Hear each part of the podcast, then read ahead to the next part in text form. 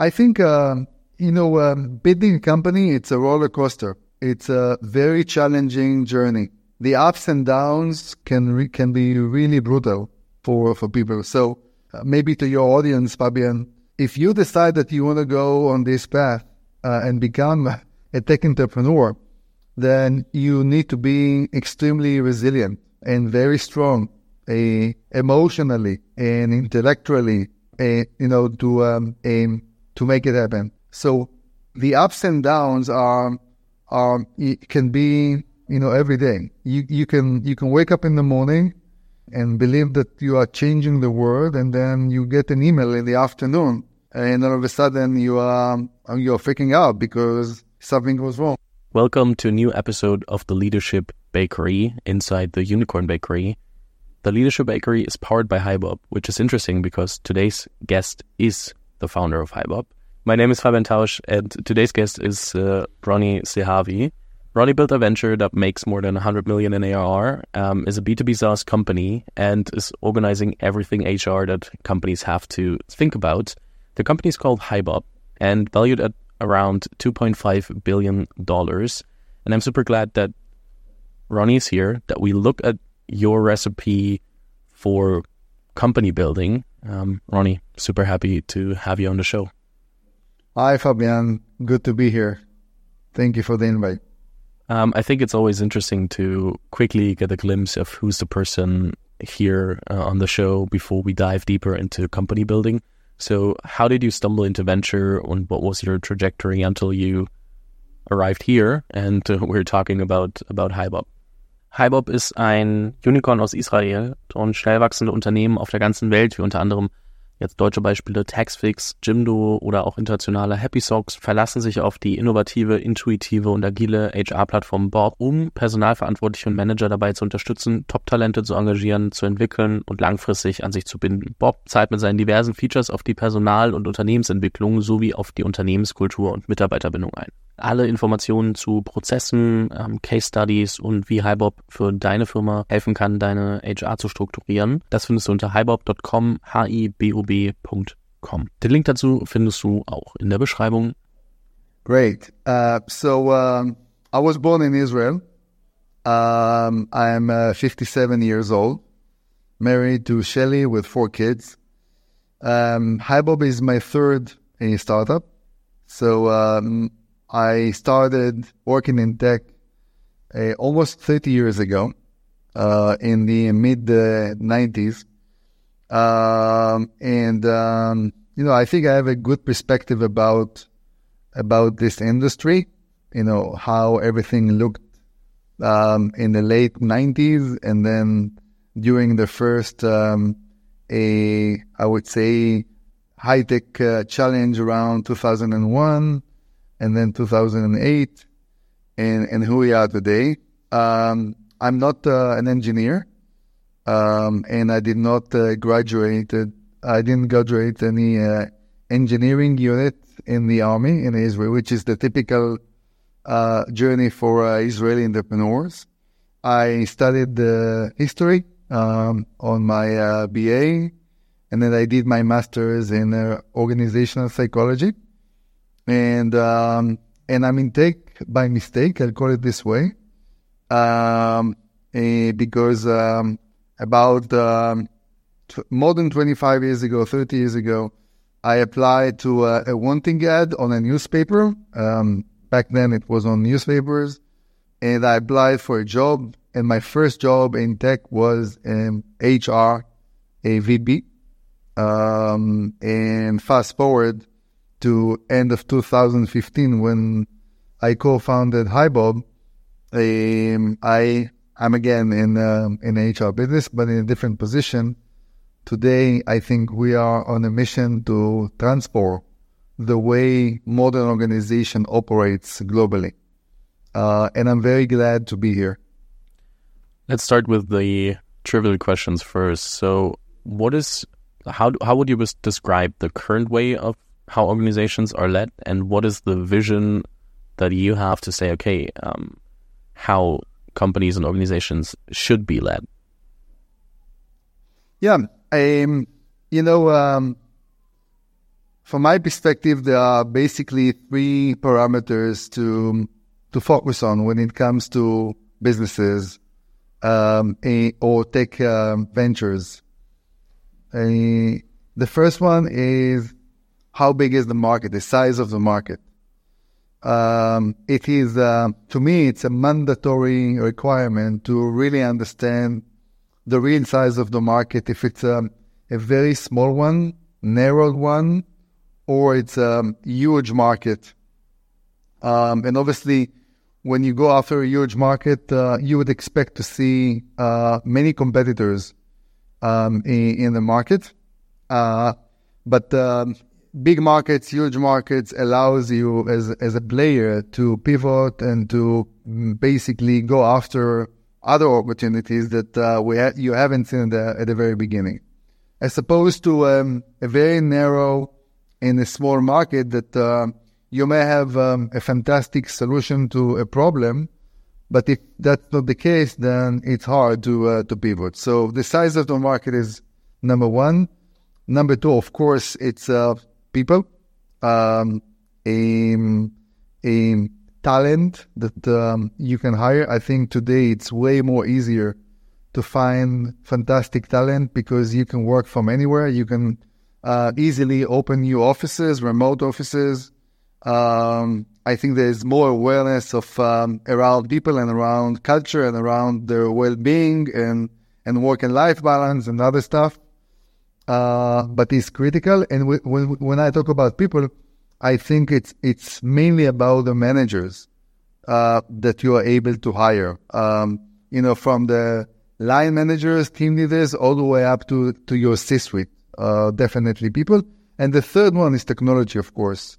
Um, great people can can build uh, fantastic uh, technologies, uh, and I think the combination of uh, market, people, and technology to me is the recipe for uh, for basically thinking about um, a starting up a venture. But I think it goes all the way when you grow from Series A, Series B kind of business to a later stage. Um, you know, like us, we are in in IBOB, we already in a position to challenge ourselves and to say, okay, what does it take to get to $1 billion revenues in the next coming years?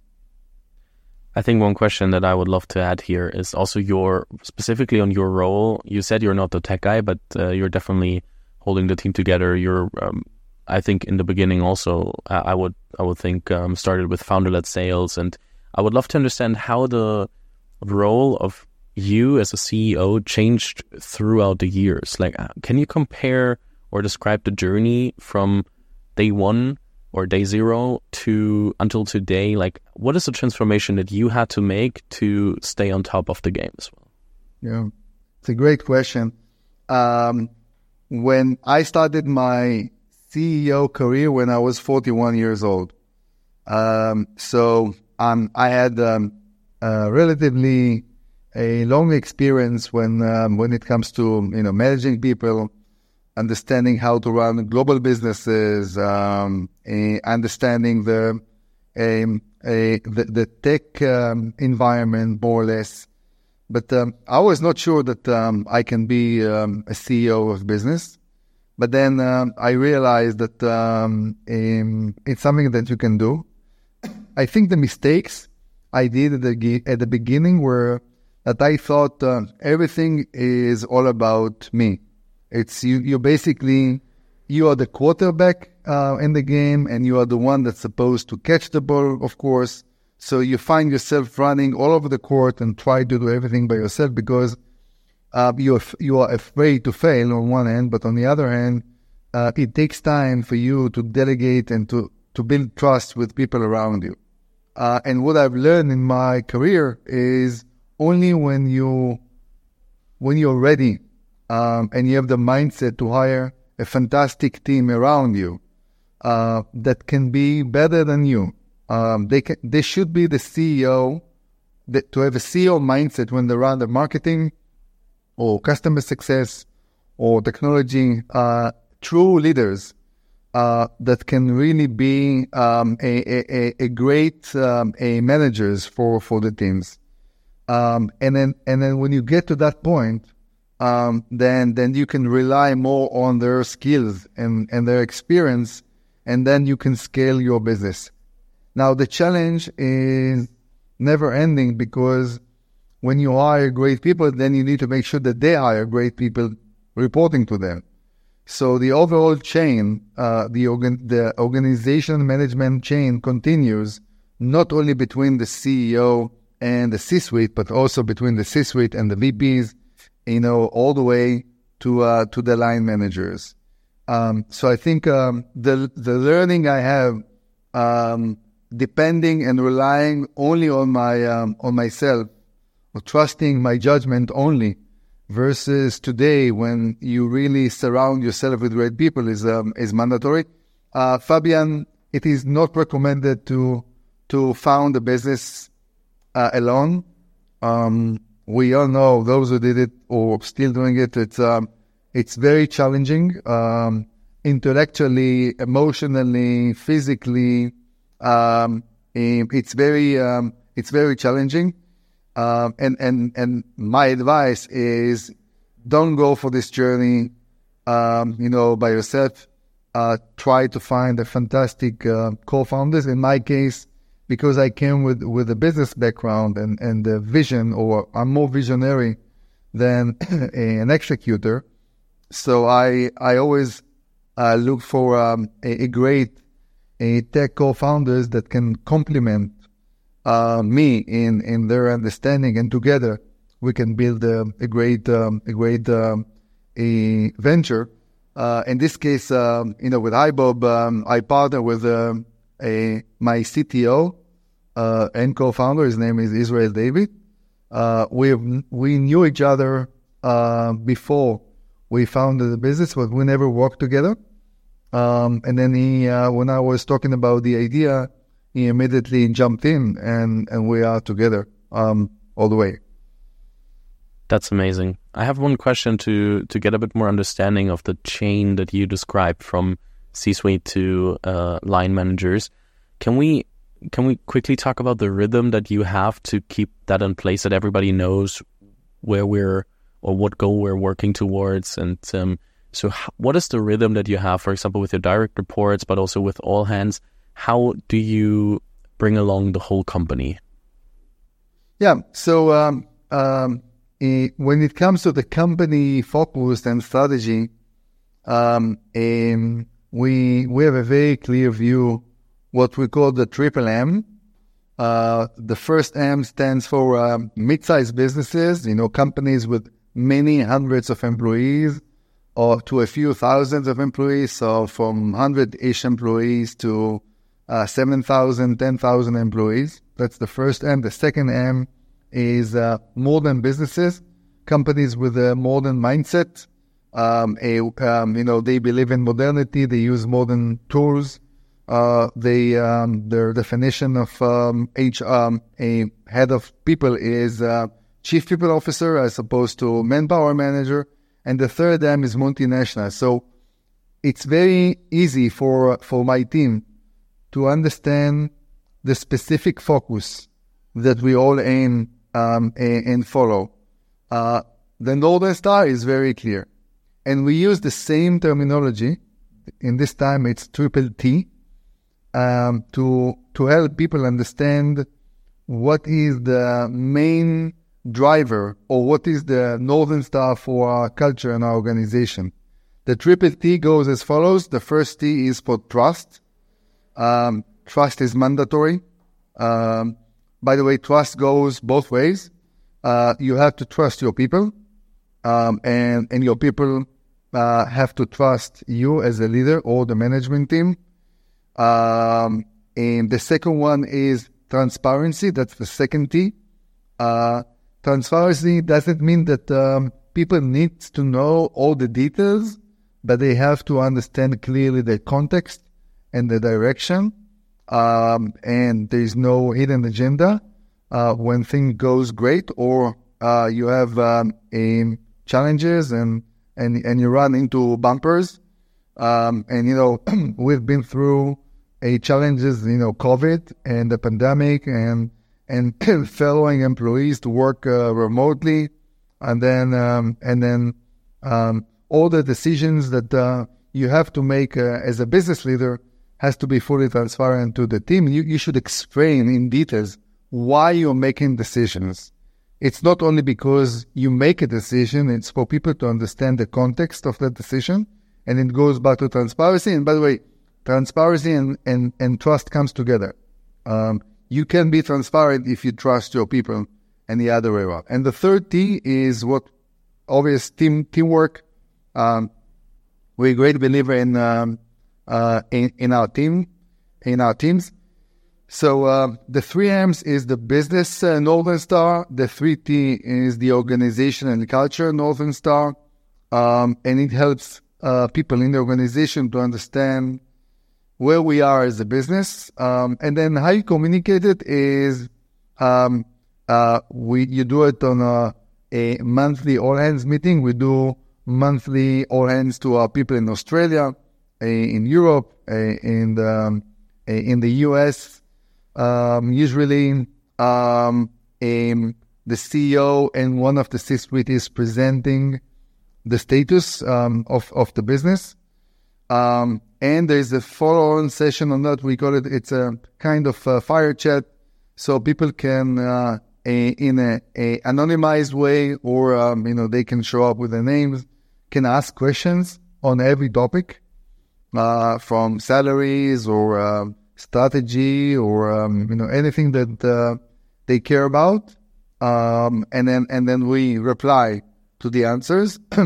it does not mean that you have answers for all the questions, but at least uh, you can you can comment on um, on a specific topic. But uh, we invest a lot in this um, a dialogue, um, a, and also uh, we have a, a culture committee uh, with uh, representatives from all around the organization and geographies.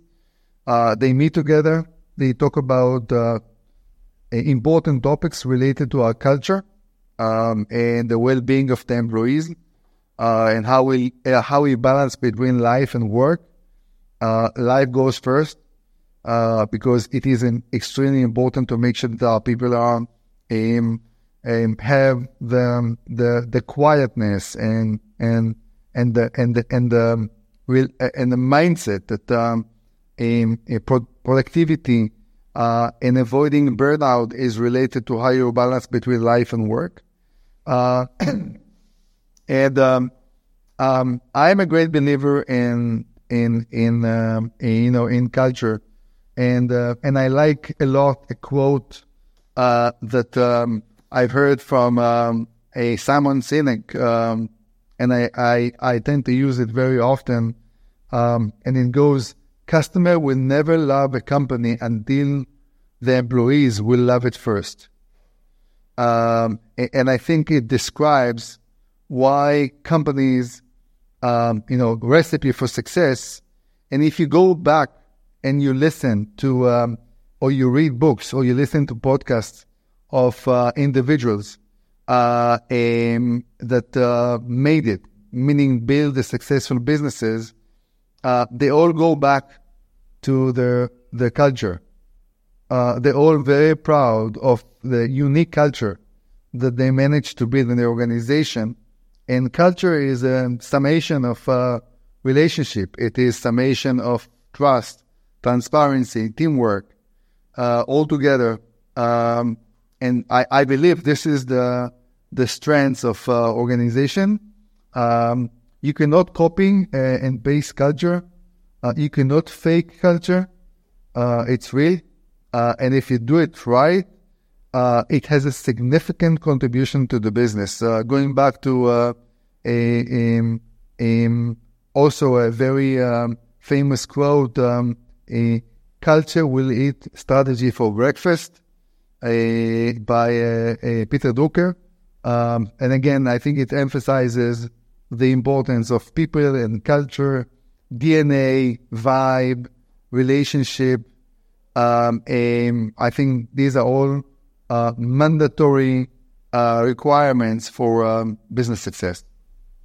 I really love that part. I recently listened to Simon Sinek's new book, uh, Infinite, uh, Infinite infinite game.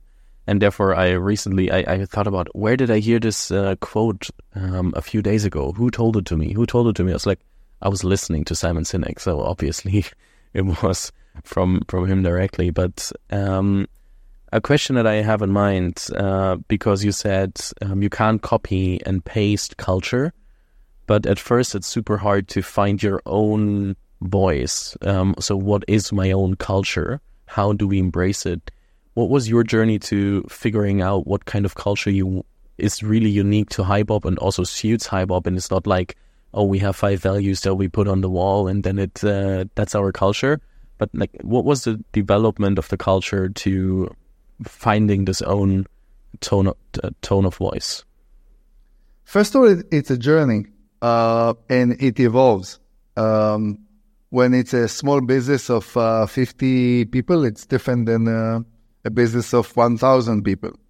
Uh, it, it, when you focus only in one geography, it's it's way simpler than if you run a global businesses and you have um, people from all around the world all together. Um, but I think um, I'll share what we did um, only two years ago. So we were um, about five and a half years on the road.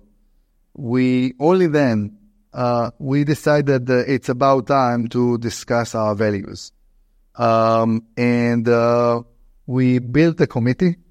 Um, and uh, and we opened it up for people. I think there was 120 people from all around the world that participated in these discussions and dialogue about uh, what it, what really matters to us as a business, and we came up with um, seven uh, uh, values that we believe in. It's not that you copy paste and you put it on the wall. It's um, very important ones uh, that guides you when you do your high growth evaluation, uh, when you hire um, new talent to the organization, uh, when you ask yourself, uh, what should we do? Because it's a journey and there's always challenges and, and issues. So it's, uh, it allows you to really use it as a compass, what to do and what not to do, um, aim, aim, aim as a business. And so, um, and also I think there is a lot of impact for, um, for the founders.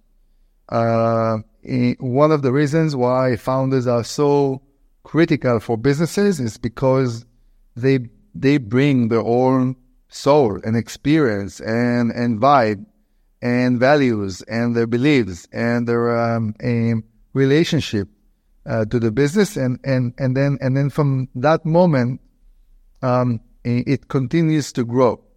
Uh, what I've learned that um, when you start a business and you have only a few tens of employees, um, it, it it's um, the dialogue is very simple and, and, and, and straightforward.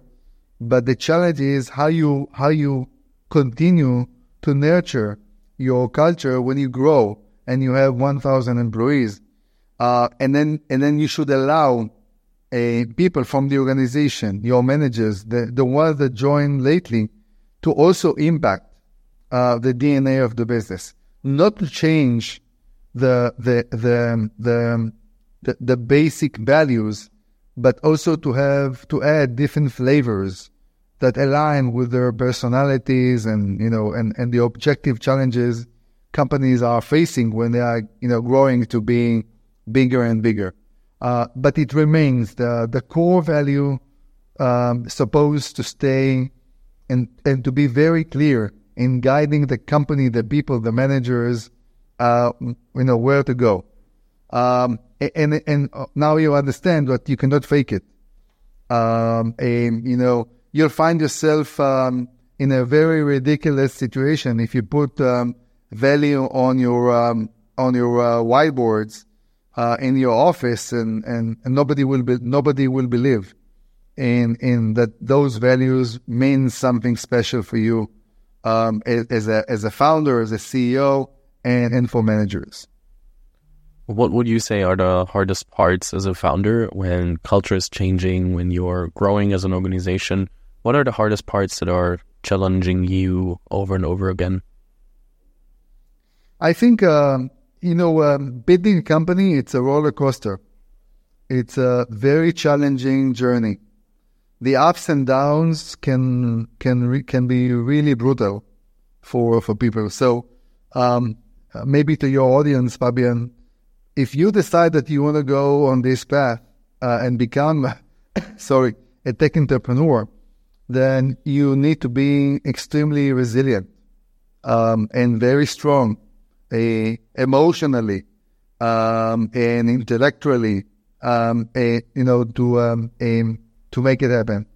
Um, so, um, so the the ups and downs are are can be um, you know every day. You you can you can wake up in the morning and and and believe that you are changing the world, and then you get an email in the afternoon, and all of a sudden you are you are you're freaking out because something goes wrong. People leaving you, um, you know, for uh, for for you know, uh, for another another business or so.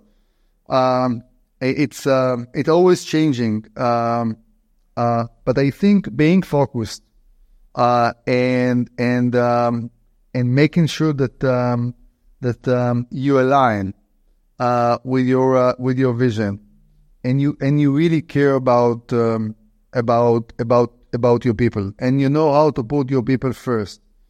It, by the way, it does not mean that you will not do mistakes.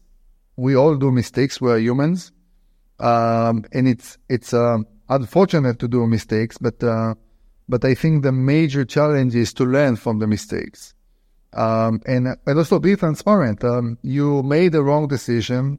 Yeah, it's it's okay to make wrong decision, um, as long as you are not hiding it. Uh, that you can admit that you you did it um, in the wrong way, and your and your challenge is not to do those mistakes um, again. Um, so I think uh, experience is uh, is really critical uh, for uh, for for leaders to have a perspective about um, about um, about life, about um, how to manage people. And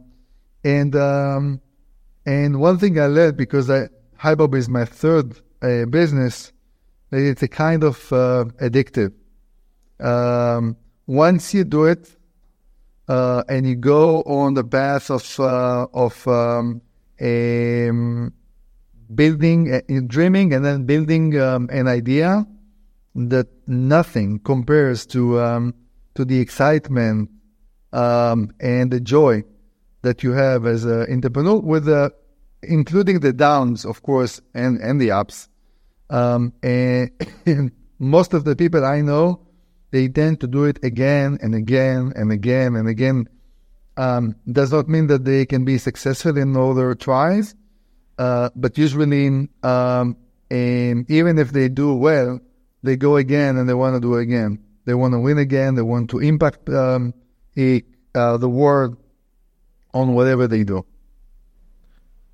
Yeah, I think that's. Uh, I, I know a lot of people who build uh, ventures again, and if they don't do ventures again, then at least they want to work with people who have the ambition to change stuff and invest in them, coach them, mentor them, and everything around that. So people, not many people leave the ecosystem when they just jumped into it once and and uh, wanted to change something. I would love to go a bit back to the to the earlier days of HiBob because I think the hardest question or the hardest time for a lot of founders, at least for for the early stage, is figuring out product market fit and understanding when I when do I have product market fit, um, what changes when I have it. So first first of all, questions here is when did you have the feeling of okay with HiBob we have product market fit? Yeah, I think um, maybe before I answer, I, I want to give you a perspective about uh, what does it mean to be uh, an Israeli entrepreneur and how that impacts the mindset when you go and you build. Um, Israel is a very small country. It's uh, less than 10 million people. Um, and um, in, in, Israel, only 400,000 people are employed by tech companies. But this is Israel is the second largest uh, tech hub on the planet after Silicon Valley. Uh, but because the market is is very small, you know, comparing to Germany, uh, it's a big market by itself, or comparing to, of course, US or uh, the UK. Um, in Israel, um, you cannot build uh, a tech business and rely only on your domestic market. You have to think. Um, you have to expand. You have to think about uh, geo expansion from from the very beginning. Um, and so when Israeli tech entrepreneurs think about um, building something, they know that uh, the, the next move for them is to decide where they want to go. They want to go to Europe, they want to go to the Asia Pac, they want to go to the US or Latin America. So, to your question, product market fit, it, it, it is really depend on um, on which geographies um, or, or, market segments you want to go after. Your, your business is B2C, your business is B2B. So there's a lot of variable uh, to answer. Um, so so I think to me, the um, the the ability to to to define at the beginning, it's these are all assumptions about how the product market fit should look like in the future because you are collecting data, you interview customers, you interview uh, market experts, um, and you try and kind of you build your own puzzle before you get uh, to uh, to start your journey, and then you try to validate the assumptions. Uh, where you were wrong or right about uh, assumption can be on pricing and uh, can be on packaging and market segment. Do you want to go after small businesses, enterprise businesses? Do you want to build the point solution? Do you want to build a, a suite? So these are all assumptions that uh, if you do a good homework, then then you come with a strong conviction. What do you want to do? And then you go and and you have to be very honest with uh, with yourself.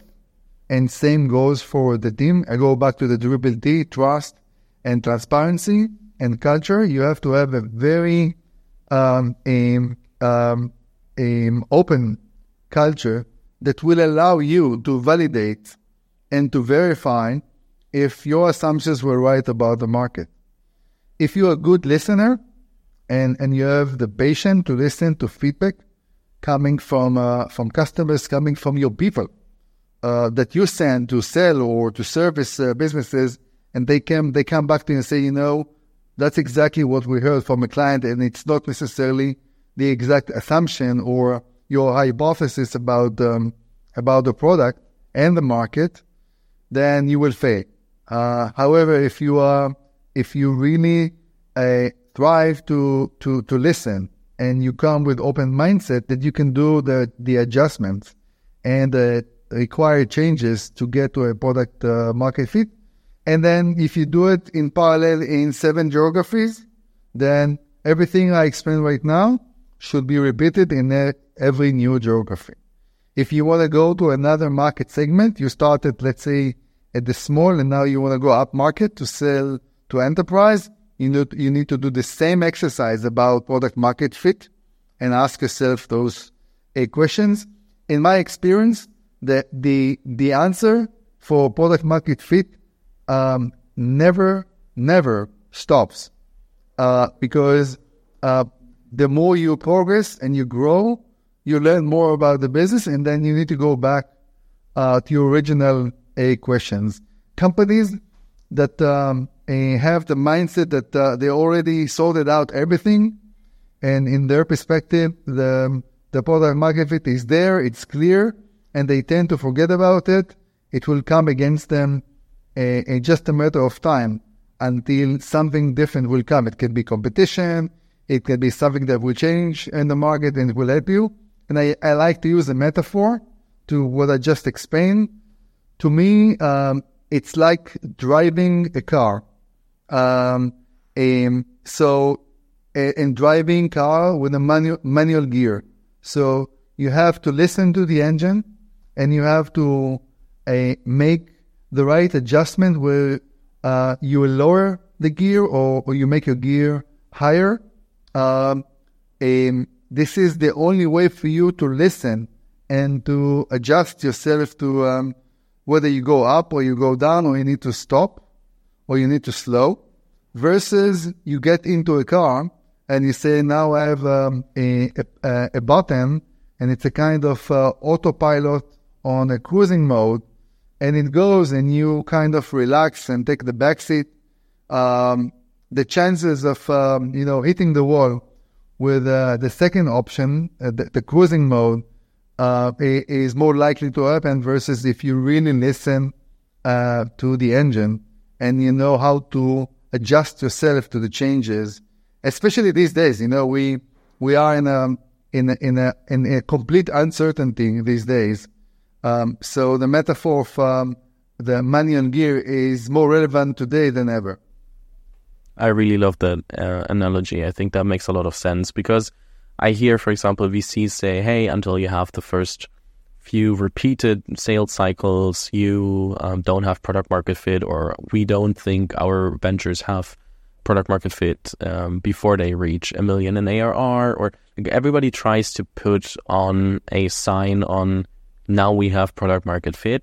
Next phase is starting, but a lot of people under, uh, forget that going, for example, for expansion and uh, different markets, we, you have to test everything again. Like, is the message in Germany the same as in France or the US? Is the like are the the target audiences the same? What has to change? And I I really love the reminder here because I think um, it's not often enough talked about, and it's always easy to say from an investor perspective, okay, then product market fit, and that's it. From a founder perspective, you're like, okay, I always have to challenge it because otherwise somebody else will take over. Yeah, I, I want to say something about the relationship between uh, CEO, entrepreneurs, founders to investors. Um, I have a lot of respect to investors. Um, all my ventures were um, funded by um, great investors, you know, Sequoia in the past and, and Benchmark, and today it's uh, Bessemer, General Atlantic, and, and Fidelity, um, and others. Um, so, but at the end of the day, the the the the, the founder CEO, uh, you should know uh, that um, that you are you know the best about the business. so you have to be a, a very strong with your convictions, even if others do not believe in you. Um, let them challenge you with questions. Let people around you, a, a you know, come up with um, with uh, you know debates and challenges and questions about the business. But at the end of the day, you know more than anybody else. So always trust your um, your instincts, um, and, and, and they are the right messages uh, for you as an individual. Uh, if you lose your gut feelings, if you lose your internal compass, and you only relying on other opinions that um, it will be hard to win the game. Do or did you have issues with imposter syndrome? Sorry, you win? Imposter syndrome, like the feeling of not being good enough or um, that others can do better what you can do. Because what you're uh, describing um, is you have to be a thousand percent sure that, uh, or at least but trust as much as possible in your instincts and I think I talked to a lot of founders and also on the podcast that said, okay, I always felt like somebody else um, will uncover that I know nothing or that I'm not good enough. Or did you have that? Yeah, if you don't have this um, experience as an individual, you will fail.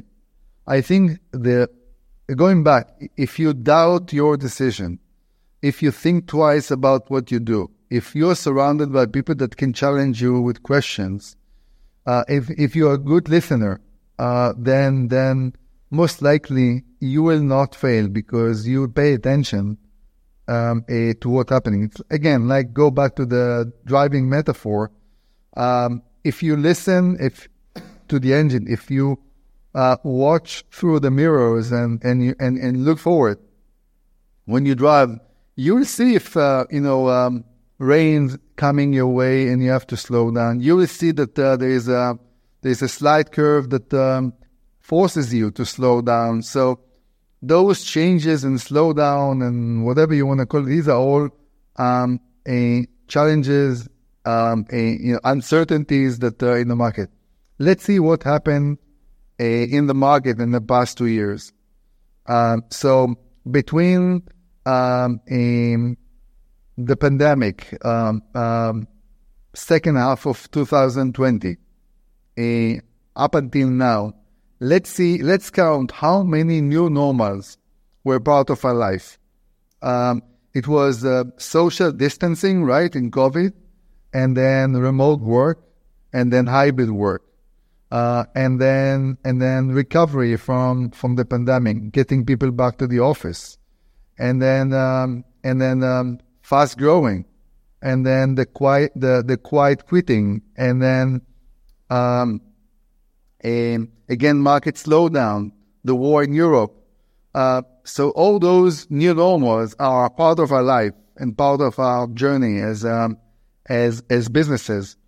Um, you have to react to those changes. Um, a, a hybrid work or working remotely was a perk that uh, few employees got that as um, kudos before the pandemic. Today, it's a best practice. Um, and, and so the combination of working from the office and working from home, maybe work from anywhere, is mandatory today. So without being able to react to changes um, and have an open mindset, it will be very hard to be successful as a business. And you can talk about people internally. You can talk about competition. Uh, you can think about um, you know uh, generative AI, which is uh, a, something that um, just happened or started to make um, waves in the market in uh, last November. Um, and today, nobody believes it's a short-term hype. This is here to stay with us. Uh, so we live in in in, in, an environment that is rapidly changing, um, and you have to be very open-minded with a strong sensors to understand what those changes means about you because um, a, it, it is it is more repeatable than before. Um, when my father and my grandfather applied to the job, in most cases, they work for one job for the whole life. Um, and I probably changed five, six jobs. My kids, for sure, they will have um, 20. I mean, I, am I'm, I'm not sure they will be able to count how many jobs they will have. And it can be different combinations, you know, full time and part time. And, and um, so just think about the challenges of, um, of us as, a, as, as, a, as, as employees on what does it mean to be able to react to those uh, changes.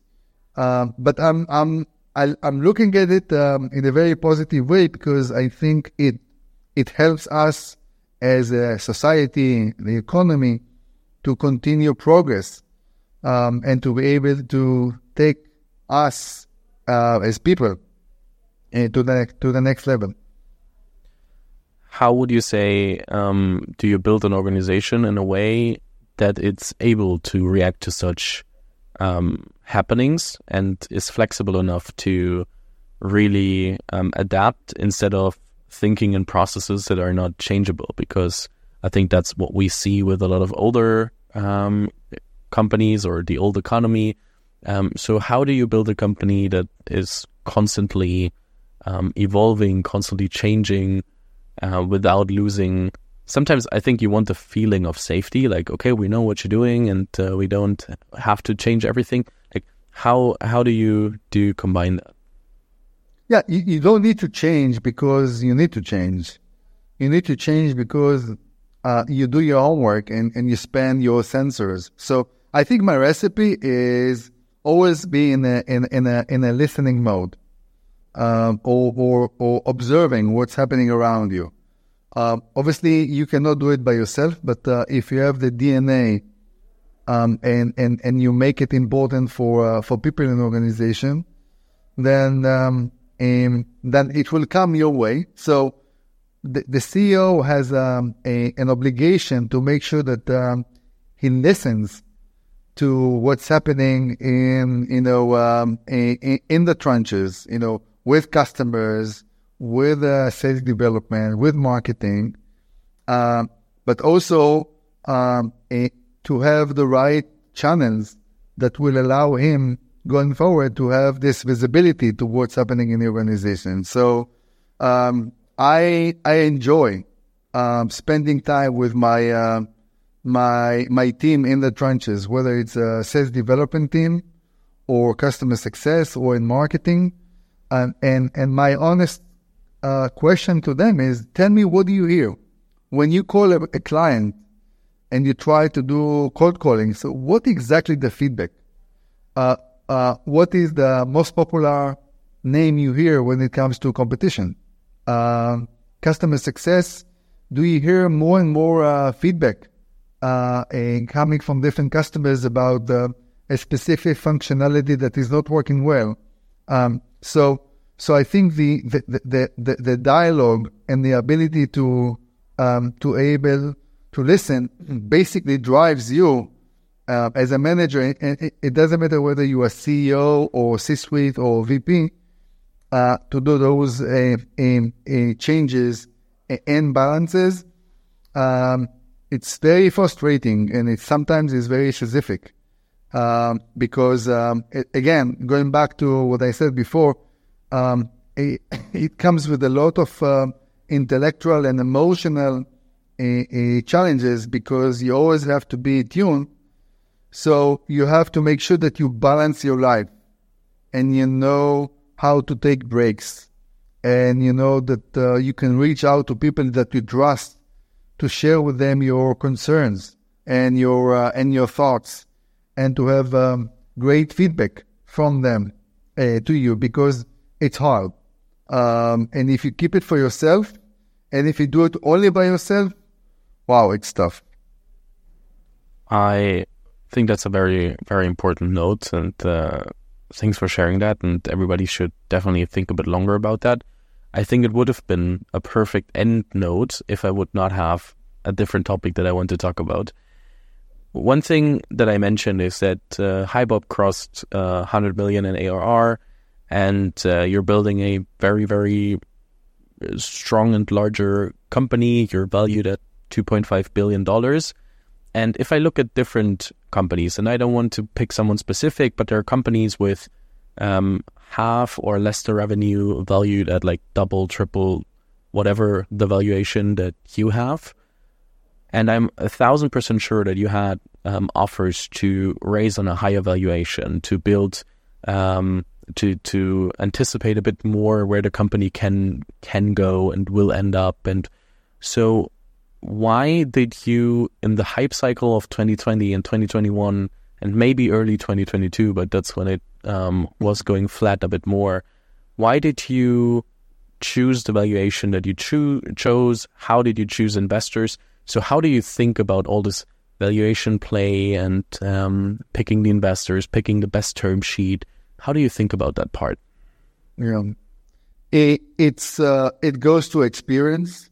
Um, I, because I've been around uh, for for a long time, and you understand the the irrational. Um, so in 2021, when money was for free, and uh, investors were desperate to get um, their money deployed in companies, and the competition between investors on deploying money to businesses, sometimes businesses with no real business model, no revenues, no real team. Um, this is something that is not realistic. Um, and, also valuation is something that um, can can be not realistic. Let's say you raise capital at um, six billion or eight billion or ten billion, then um, and and your ARR is fifty million or hundred million. Still, you need to think about how you grow your uh, to the to the valuation. So the, the, the revenue or the ARR multiplier will not stay forever. It's a bubble. a money for free because the interest rate is zero can, will not stay forever. Um, so when I looked at um, at you know the post-pandemic implication, when I understood that the war in Ukraine uh, is not uh, a, a, short episode, then you understand that uh, the the macroeconomy will change. And, and my advice to entrepreneurs is, um, you know, cash is the king. Uh, and and you should raise money when you can, not when you need, because then you have the leverage and the flexibility to choose what is the right one. but the same principle go when everything is shiny. And so I'm I'm I'm hundred percent sure that entrepreneurs that raise capital in a crazy valuation in, in, in the last two years, when the market will recover and they will go, let's say, 10 years from now for the same craziness, they will think twice if, um, if you know, getting, um, raising capital at crazy valuation uh, means good for the business. Um, so one thing is the business, and the thing, the, the, the second thing is the employees. So the exercise price uh, that um, you are presenting to your employees at a crazy valuation basically means that your stock options and what you offer your people is it doesn't worth anything. Uh, so it's a kind of illusion. You give options, but they are under the water um, because of the gap between uh, the the real valuation, the exercise price, to uh, to the reality. Um, and um, always remember, uh, Fabian, that um, valuation means only at the end. So um, when there is a change of control, whether you go public or um, there is an acquisition, then valuation matters. So, um, you know, two options. You can be um, a, a great um, a owner of a business with uh, where you own 80% of the business, but the business is not going anywhere versus you, you, you own a business that you only own 50%, one five, but um, it is a fantastic way for you um, uh, to grow. Um, so I'm, um, I was, I was surprised to see the, the craziness. Uh, we did not participate in this, um, um, I call it the Unicorn Festival in 2021 and we decided to take money from the ones that we really thought can bring value to um, to to the business and and the reality. You know, uh, at the end of the day, um, you know, uh, look at uh, the fancy story around WeWork. um, and you know, um, all around the world, and and the interaction between WeWork, and and SoftBank as an investor. These are all lessons to be learned by uh, by entrepreneurs, but uh, not to leave you with a, with a, a kind of pessimistic uh, perspective. I believe that this cycle, the, the, the slowdown, the downturn that we are facing right now, um, I think uh, it will come to end and, and, and the market will recover. Um, we are in the mid of 2023. I believe it will take um, another two years um, so basically, second half of 25, probably beginning of 26, when we will see that the, the, the new signs that the market um, will come to um, a, a, a, real and full recovery. And then again, the same journey. Um, probably in 10 years or 15 years from now, we will have another uh, podcast here and, and we will talk about um, the bubble again and, you know, again, new people will not believe um, in reality and go again after the um, what we called earlier the Unicorn Festival, and here we go again. I was in this scenario in 2001, before with the with the bubble, and then and then afterwards I was there in 2008 uh, with the Lehman Brothers uh, crisis. Um, I, I, I was in, two, in 2020 with COVID and now again in 2023. Uh, but it will recover in a few years.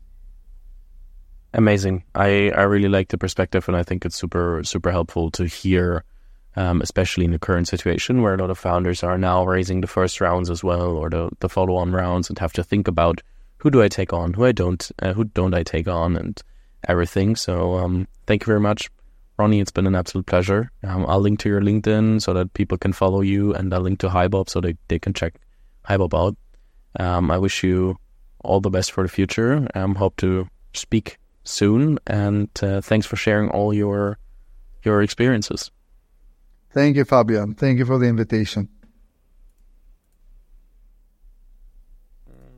Vielen Dank nochmal an unseren Partner HiBob. der diese Folge möglich gemacht hat und mit dem ich gemeinsam das Format Leadership Bakery produziere. Ich freue mich sehr, dass wir das Ganze machen. Ich habe schon gesagt, äh, HiBob ähm, hilft euch als HR-Partner und Softwarelösung Prozesse zu etablieren. Und wenn ihr gerade dabei seid, das People-Team weiter auszubauen und da tiefer in die Prozessfindung und Strukturierung zu gehen, dann schaut euch gerne mal HiBob an.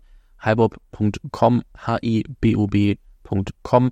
Ihr könnt auf der Website natürlich auch eine Demo buchen und dann mit jemandem gemeinsam durchsprechen, wie HiBob als Tool bei euren Herausforderungen unterstützen kann. Wir hören uns dann in ein paar Wochen zur nächsten Folge Leadership Bakery. Bis dahin, viel Spaß mit den anderen Folgen des Podcasts. Vielen Dank fürs Zuhören. Falls dir diese Folge gefallen hat, dann musst du auf jeden Fall mal den Unicorn Bakery WhatsApp Newsletter auschecken. Dort bekommst du ein bis zweimal die Woche von mir äh, entweder eine persönliche Sprachnotiz oder eine Content-Empfehlung, Blogpost, Video etc. für Dinge, die du als Gründer unbedingt wissen, lesen, hören musst. Am einfachsten ist es, du klickst auf den Link in der Beschreibung und meldest dich an. Ansonsten kannst du auch auf jungthemapodcast.com slash newsletter gehen.